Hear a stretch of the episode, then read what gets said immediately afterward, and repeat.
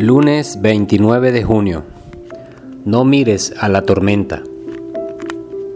En Mateo capítulo 14 versos 30 y 31 dice, pero al ver el fuerte viento tuvo miedo y comenzando a hundirse dio voces diciendo, Señor, sálvame. Al momento Jesús, extendiendo la mano, asió de él y le dijo, Hombre de poca fe, ¿por qué dudaste? Y cuando ellos subieron en la barca se calmó el viento. Entonces los que estaban en la barca vinieron y le adoraron. Si hay alguna manera en que Satanás pueda hacer que usted quite sus ojos de la palabra de Dios, ten la seguridad que lo hará. Él ocasionará problemas a tu alrededor. Hará que las circunstancias que le rodean se agiten y se tambaleen como un bote de remos en un huracán. Hará cualquier cosa que pueda para que usted se concentre en la esfera de los sentidos físicos y la situación que lo rodea, en lugar de concentrarte en las promesas de Dios. Porque Él sabe que si tú te aferras a las promesas, con ellas mismas los vas a derrotar.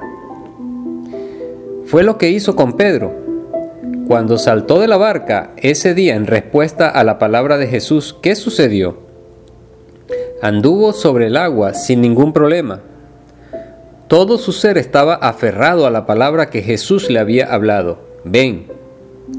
Pero cuando quitó sus ojos de esa palabra, empezó a ver la tormenta. Comenzó a ver el hecho imposible que estaba llevando a cabo. Después de todo, él era un pescador todo su entrenamiento y experiencia le decía que cuando las olas eran así de altas, iba a estar debajo de ellas. Comenzó a concentrarse en lo que conocía en lo natural, en lugar de lo que Jesús le había dicho. Cuando lo hizo, su fe salió fuera de control y empezó a hundirse. No dejes que eso te suceda a ti. Una vez que recibas revelación de la palabra de Dios, aférrate a ella. No te enfoques en nada más.